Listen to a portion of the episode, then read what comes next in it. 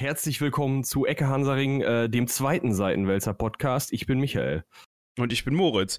Und wir befinden uns in Folge 6 Echt schon? Ja, wir haben schon, sind jetzt schon in der sechsten Folge und heute möchten wir uns, äh, also letztes Mal hatten wir übrigens äh, die warmen Gefilde in Venezuela und äh, dass es da ein bisschen drunter und drüber geht, falls ihr da nochmal reinhören wollt. Heute beschäftigen wir uns ein bisschen äh, mit der Tierwelt und der eine oder andere wird dann schon wissen, worauf es hinausläuft. Und zwar ist es noch gar nicht lange her, gefühlt noch gar nicht lange her, weil das Thema immer wieder aufgewärmt wird, meiner Meinung nach oder meines Empfindens nach. Ähm, dass VW mit ihrem Abgasskandal so richtig, äh, wie sagt man, äh, den Golf vor die Wand gesetzt hat. Ähm, und nicht nur den Golf, sondern auch viele andere Fahrzeuge, die deswegen dann ähm, zur Werkstatt mussten und ja, ich glaube, da entweder wurde Software-Update gemacht oder es wurde irgendwie so ein, so ein 10-Euro-Teil nachgebaut. Auf jeden Fall hat die das richtig Geld gekostet. Und äh, diesbezüglich befinden die sich wohl immer noch äh, in Amerika vor Gericht, beziehungsweise in einem Rechtsstreit mit diesen typischen amerikanischen äh, Klageanwälten, die gefürchteten, ähm, weil das ja in Amerika rausgekommen ist, äh, weil die ja irgendwelche innovativen Testmethoden hatten. Hey, der Wagen wird auf der Straße getestet und nicht auf dem Prüfstand. Sehr innovativ. Hätte man auch ich mal vor. Prüfstand total geil, weil da steht ja in diesen, in diesen ganzen äh, ähm, Dingens für, für das Prüfen steht ja sowas drin wie, ja, äh, unter möglichst realistischen Bedingungen testen bitte und dann fahren die das Ding irgendwie mega niedrigtourig mit allem ausgebaut, was nicht bei drei auf den Bäumen ist und, und in irgendeiner Software-Einstellung, dass das Jahr kalt bleibt und möglichst wenig macht. Ähm, also ich meine, für einen Cheater ist das schon gut. ja, ja, aber ich meine, so, es gibt ja, keine Ahnung, äh, Prüfstände sind ja eigentlich auch hauptsächlich dazu da, um Leistung zu messen. Also die Dinger ja. sind ja eigentlich darauf ausgelegt, dass du da, dass du die Autos quälst bis, bis sonst wohin, ne? Aber ich sag mal so, ja. da hat Volkswagen wahrscheinlich auch einfach einen ähm, zu großen Einfluss auf solche Verfahren mit ihrem Standing, ähm, als dass da irgendwie vorher was geändert worden ist. Ne? Oder ja, also da waren sich ja alle einig. Es ist ja nicht so, dass nur Volkswagen da Schmuh gemacht hat. Ähm, wahrscheinlich haben alle gesagt, ach, die Methoden zum Testen, die sind super. Wieso? Ist doch nichts daran auszusetzen. Ja. Und dann guckst du dir mal die Werte auf der Straße an und denkst dir, hm. Ja, ja, die hat sich ja vorher noch keiner angeguckt. Ja. Auf jeden Fall wollen wir jetzt gar nicht ähm, die Abgasaffären äh, nochmal komplett neu aufrollen. Das sollte nur äh, des, ähm, der Erinnerung äh, dienen unserer Zuhörer. Und zwar äh, ist jetzt wohl rausgekommen von ein paar Tagen, äh, dass Volkswagen äh, zum Testen von Abgasen, also zur zum Test von Schäd der Schädlichkeit wegen von Abgasen, ist das ein richtiger Satz? Nein. Äh, Nein, wir haben es Um verstanden. zu testen, ob Abgase, wenn man die einatmet, schädlich sind, äh, Affen verwendet hat, ähm, als Versuchstiere. Ähm, und dazu dann wohl ähm, natürlich nicht in Deutschland unterwegs war, sondern hauptsächlich in Amerika, weil die Bedingungen da wohl dafür relativ einfach sind. In Deutschland musst du, nämlich so habe ich das äh, recherchieren können, ziemlich genau begründen, wenn du ein Tier für einen Versuch benutzt, warum gerade dieses Tier und warum es kein anderes Tier sein kann. Also warum kann ich dafür keinen Regenwurm benutzen? Warum muss ich einen Affen oder eine Maus benutzen?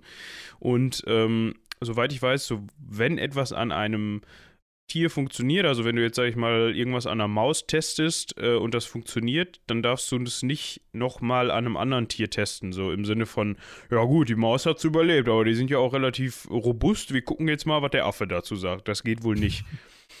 ähm, weißt du, also ich, ich denke mir halt bei der ganzen Veranstaltung, ich glaube, jeder hat schon mal einen Film gesehen, wo zumindest irgendwer versucht hat, sich dramatisch mit Autoabgasen umzubringen oder zumindest eine Zeitungsmeldung gelesen oder so.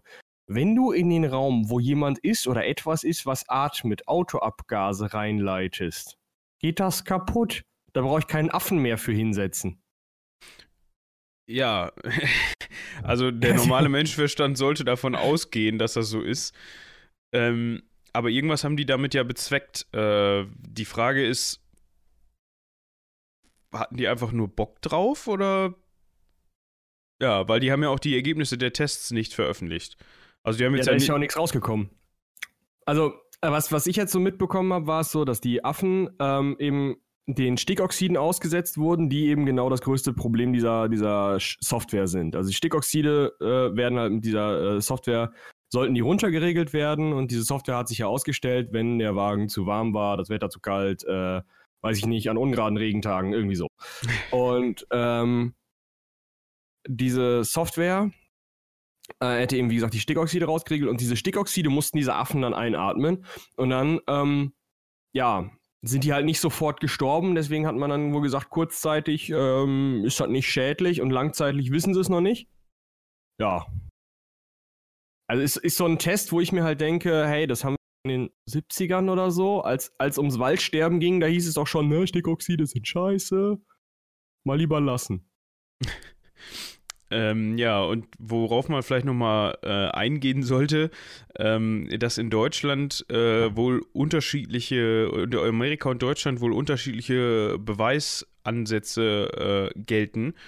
Das heißt, in Deutschland musst du, wenn du ein Produkt auf den Markt bringst, beweisen, dass es nicht giftig ist und in Amerika ist es andersrum. Also. Hä? Da ja, musst du beweisen, dass es giftig ist? Ja, ja, ja. Der Ansatz ist ein ganz anderer, also von der Art und Weise her. Weil wenn du, wenn du beweisen musst, wenn du, bevor du ein Produkt, egal ob es jetzt ein Medi, also wir, wir, gehen jetzt mal von Medikamenten aus, weil da ist es, sind halt Tierversuche gang und gäbe und ähm, möglicherweise auch, also ja, möglicherweise, die sind da einfach nötig, meiner Meinung nach. Ähm, ja, ich würde sagen, den Shitstorm von Peter sparen wir uns jetzt, aber. Ja, genau. Ähm, ähm also es, es gibt durchaus ähm, Momente, in denen ich denke, ach du weißt du das neue, weiß ich nicht, äh, Schlafmittel würde ich dann doch ganz gerne nicht sofort selber testen. Ja, genau. Das ist, ne, also wenn wir so und so viele Milliarden, Millionen, keine Ahnung, ich habe die Zahlen nicht im Kopf, äh, Nutztiere schlachten, um sie aufzuessen, dann äh, können wir da auch mal ein Schlafmittel dran testen. Ne? Also mhm. mal Kirche im Dorf lassen. Äh, ich guck, ich check schon mal die Mails. Mach das mal. Also, wir haben, äh, äh, also in Deutschland würde man halt so das Schlafmittel, bevor es irgendwie zehn Patienten umpumpen kann, äh, erstmal ähm, an, weiß ich nicht, Kaninchen, weiß ich, irgendwas Süßem testen. Ja. Und in den USA würde man erstmal warten, bis es, weiß ich nicht, äh, Verdachtsfälle gibt, dass dieses Schlafmittel zehn Personen umgepumpt hat. Und dann holt man sich mal so ein Kaninchen. Oder wie? So habe ich das verstanden. Äh, ich muss noch mal cool. eben hier die äh, Stelle raussuchen, wo ich das gelesen habe. Dann kann ich auch noch mal genau zitieren. Also, Wir können ja in der Zwischenzeit schon mal ähm, ja, siehst du, und dann bist du wieder am Lesen. Multitasking ist einfach nee, nicht deins. Ja, nee, wir sollten vielleicht nochmal die Frauenquote für diesen Podcast erhöhen. Äh, ja, das würde aber also ähm, dann ja drei Leute bedeuten. Da ja, ich ja, ja nee. stimmt, nee, so drei Leute, ist ja auch egal. Auf jeden Fall äh, habe ich, ich finde es jetzt auf Anhieb nicht, ähm, auf jeden Fall habe ich das äh, eben äh, recherchieren können, ähm, dass da dieser Unterschied eben besteht.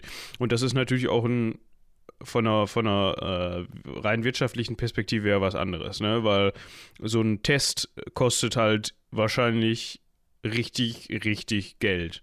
Also nicht nur die, also die Beschaffung dieser, der Nagetierchen ist jetzt wahrscheinlich so Tinef, sondern mhm. halt, der muss wahrscheinlich dann über diverse Perioden laufen, also die, diverse Stadien durchlaufen und diverse ähm, ja, Kriterien erfüllen und äh, einmal auf den Kopf links gedreht, rechts rum, sonntags äh, zu Mitternacht ähm, äh, von einer ja. Jungfrau durchgeführt und so, wenn du weißt, was ich meine. Ja. Und ähm, das kostet Rückwärts dann auf aramäischen Ziegenblut. Da. Genau, äh, das kostet halt, das ist da wahrscheinlich das, was Geld kostet. Ähm, und wenn dir dann auch noch so ein Heini da ankommt und sagt, ey, ja, Affe, aber nö, du müsstest mir erstmal jetzt hier beweisen, warum. Ähm, die Frage ist ja, worauf wollten die damit hinaus, wenn die diese Tests machen? Die wollten, klar, die wollten jetzt die, die äh, Schädlichkeit von Stickoxiden überprüfen. Aber war das jetzt so, so nach dem Motto, ja gut, ähm, wir hatten jetzt diese Abgasaffäre, aber ähm, wir wollen jetzt mal gucken, ne? Vielleicht ist das ja gar nicht so schädlich, wie die Leute sagen. Und dann brauchen wir gar nichts ändern an unserem Auto.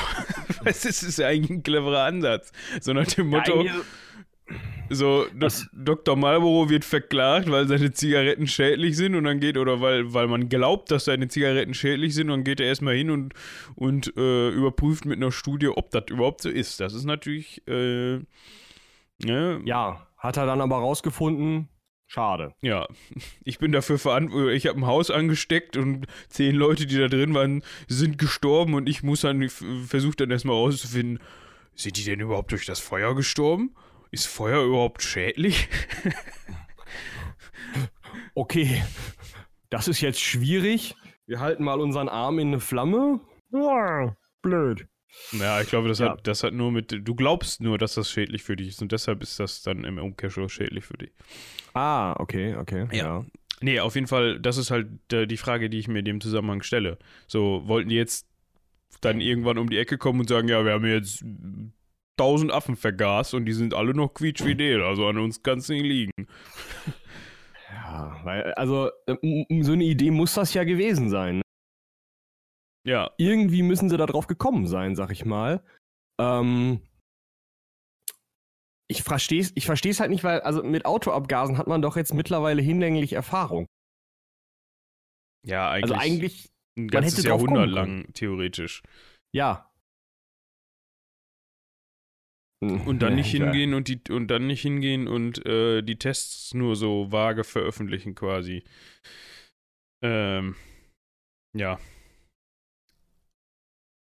Ah, ich, naja, ich habe gerade die Stelle wiedergefunden, auf die ich ah, eben. Äh, also, okay. äh, ich zitiere aus der. Äh, hier, hier war der Tab. Ich äh, zitiere aus der Frankfurter Allgemeinen Zeitung.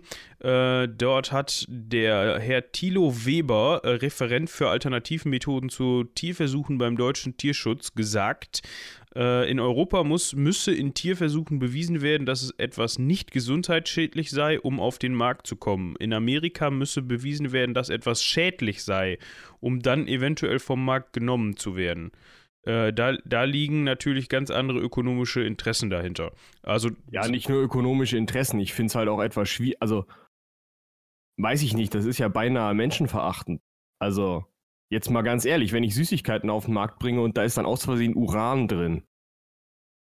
Ja, oder, ir oder irgendwelche, also, irgendwelche Erdölreste hat es ja schon oft genug gegeben, dass da irgendwie sowas drin war.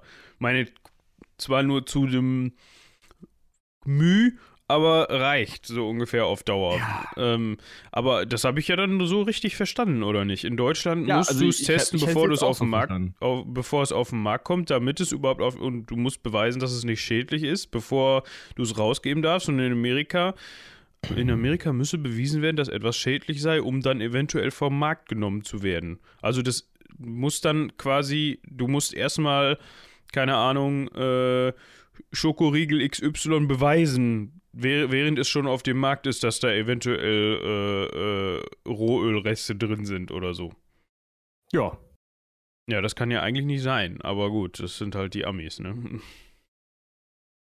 Ja, ich, also, ja, klassisch äh, wirtschaftliches Denken, ne? Also, ich meine, so, so einen Arbeiter kannst du ersetzen, ne? Aber den Gewinn?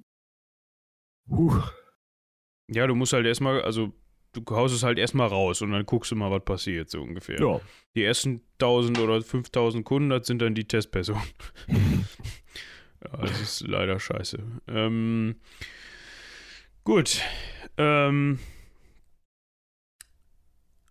letzter Punkt dazu vielleicht noch. Ähm, das ist natürlich jetzt auch besonders clever irgendwie, ne? Weißt du, dann geht man hin und ist, hat sich sowieso schon in die Nesseln gesetzt oder war der, war der Erste, der in den Nesseln erwischt worden ist, sage ich mal so.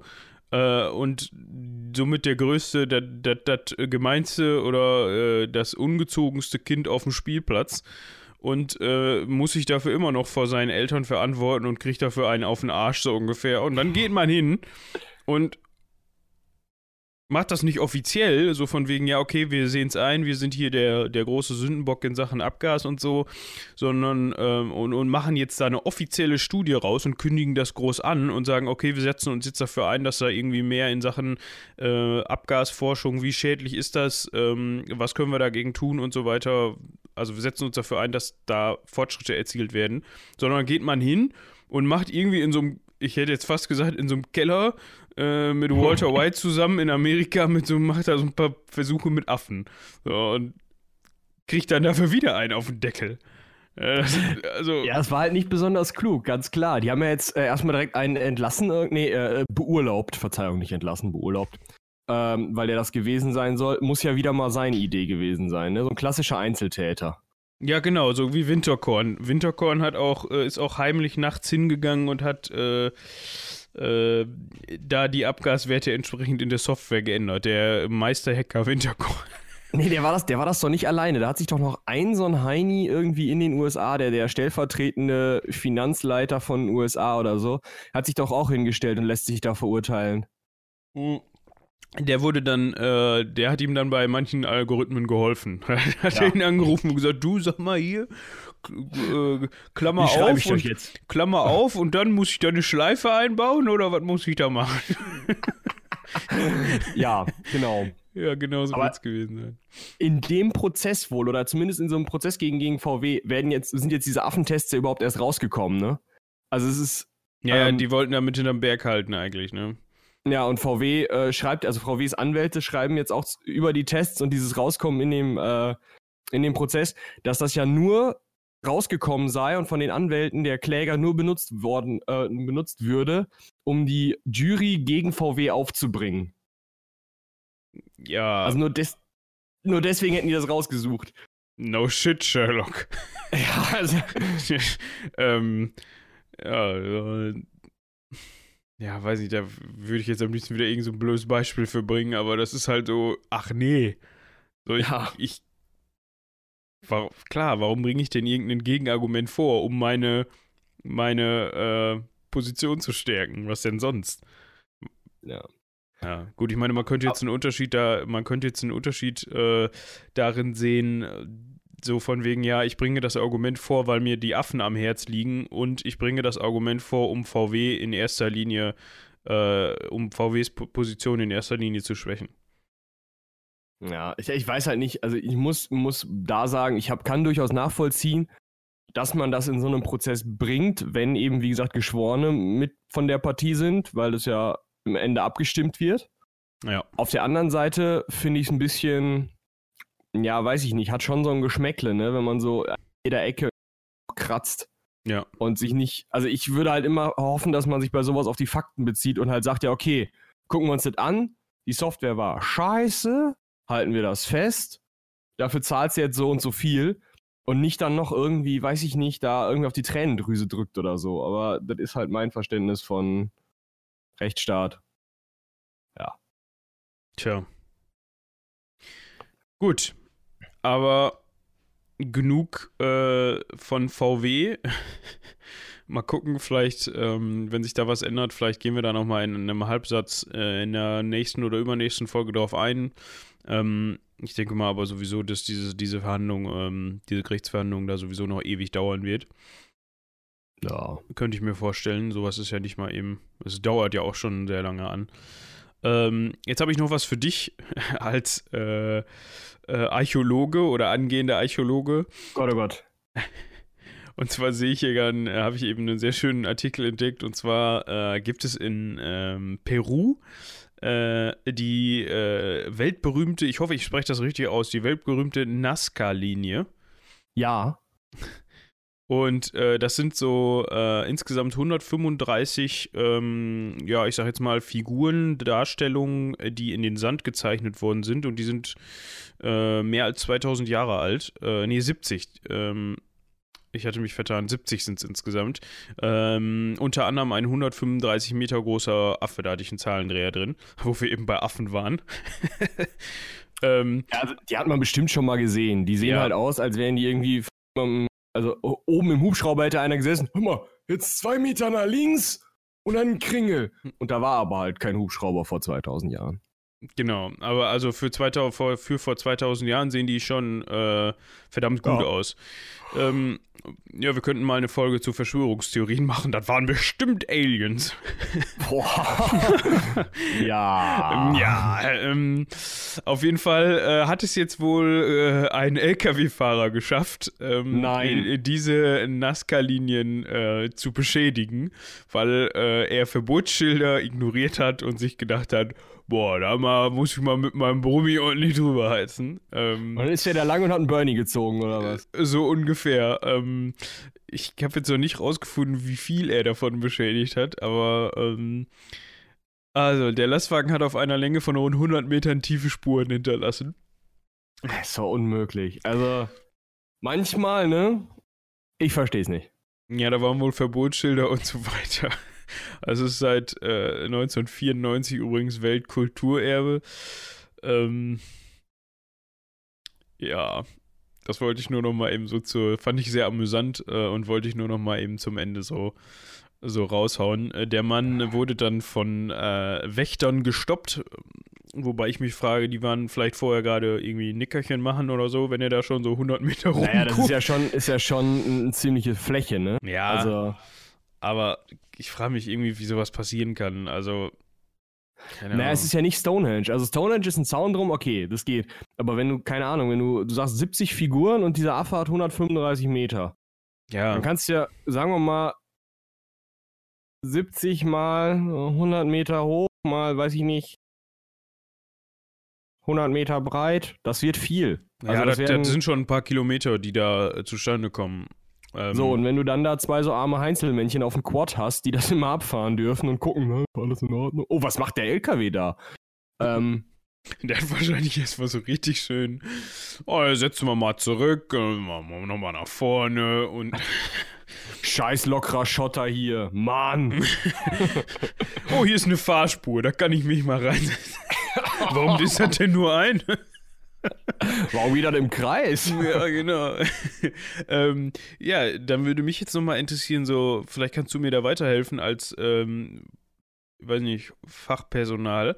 Ähm, vielleicht nicht unbedingt für die Nazca-Linie, aber äh, generell für archäologische Funde, ähm, zu denen das ja auch zählt. Wie verfährt man denn jetzt mit sowas? Ich meine, wenn jetzt irgendein, äh, keine Ahnung, irgendein Kunstobjekt, keine Ahnung, Gemälde so aus der Renaissance oder so beschädigt wird bei irgendwas, dann geht man jetzt hin und sucht sich den passenden Restaurator und der sagt dann, äh, geht dann hin und äh, frickelt das dann ein Jahr lang wieder zusammen. Am besten ist übrigens äh, Textilrestaurierung. Da, wenn ihr nicht wisst, was ihr anfangen wollt mit eurem Leben, dann werdet äh, ähm, Restaurator, ist das richtig? Äh, Ja, ja. Für Textil, das macht Spaß. Das ist einfach nur Puzzeln von Fasern, oder? Ja. Und jetzt überleg dir mal, du hast irgendwie so einen Wandteppich, der relativ groß ist und du liegst dann da in so einem Saal auf dem Boden mit einer Pinzette und puzzelst einzelne Fäden zusammen. Ja, Da also wenn man Spaß. gerne puzzelt und ähm, viel Spaß an ähm, Langproduktionen hat, kann man das mal machen. Ja, aber meine Frage war jetzt eigentlich, ähm, bevor ich mich wieder von mir selbst habe ablenken lassen, äh, wie verfährt man denn jetzt mit sowas? Äh, Nimmt man das jetzt hin und sagt, okay, ist passiert, äh, gehört jetzt, ist jetzt Teil dieses Objektes oder diese, dieses Fundes, äh, oder geht man jetzt mit dem Spaten hin und äh, repariert das und zieht diese Linie wieder nach? Also äh, das hängt immer ganz schwer davon ab, ob du äh, das ähm, so weit restaurieren kannst, dass es wieder zumindest im Originalzustand sehr ähnlich ist. Also ähm, mittlerweile, so, also was so Tonscherben oder sowas angeht, die puzzelt man ja zusammen. Mhm. Und ähm, man versucht ja Funde möglichst so zu halten, wie sie gefunden wurden, um halt die Informationen nicht zu zerstören. Ähm, deswegen wird man es wahrscheinlich, auch weil es Weltkulturerbe ist und weil sich viele Leute angucken wollen, möglichst mit den Mitteln, mit denen es damals gemacht wurde, versuchen wieder hinzubiegen und kennzeichnen, dass man es wieder hingebogen hat. Also massenhaft aufschreiben, äh, ne? Wurde 2017, äh, 2018 repariert, weil Genau. blöder LKW-Fahrer. Ja, weil du kannst halt, ne, wenn der Schaden da ist und du ihn einfach behebst, dann kommt ein Archäologe in tausend Jahren und sagt, huch, das ist aber hier mit dem Aufsitzrasenmäher gemacht. ähm, Freunde. Ja? Also, Aufsitzrasenmäher. Ja. ja, wahrscheinlich werden die dann irgendwie vor 2000 Jahren so ein Brett in einer entsprechenden Form benutzt haben und dann wären so zwei Heinis da dran lang gerannt sein. So. Irgendwie so was Ja, wird das gewesen werden- sein.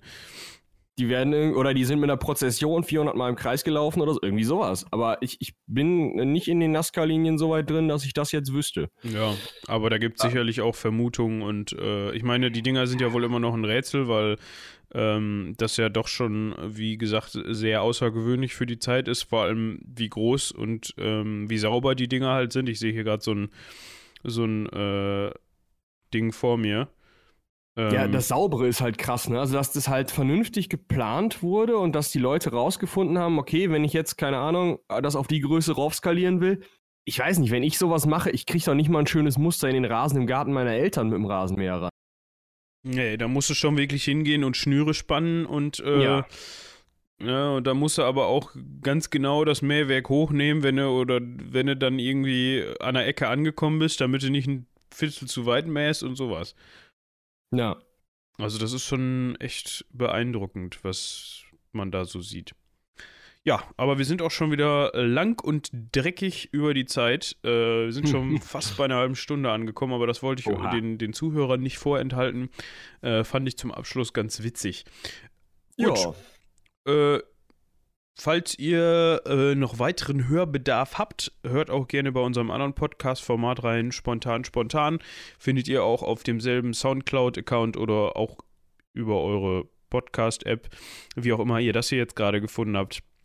Äh, schreibt uns an spontan.seitenwälzer.de, falls ihr sowohl zu Spontan Spontan äh, als auch Ecke Hansaring heißt der Bums hier genau, äh, Feedback habt. Stimmt, wenn du die Anmoderation nicht machst, ist das weg, ne? Also, Äh, Ja, manchmal. Vor allem, wenn es noch vor 12 Uhr am Tag ist. ja. Ähm, ja, dann schreibt uns einfach. Äh, wir hoffen, ihr hattet Spaß beim Zuhören. Hört auch beim nächsten Mal wieder zu. Haut rein, bis zum nächsten Mal. tschüss.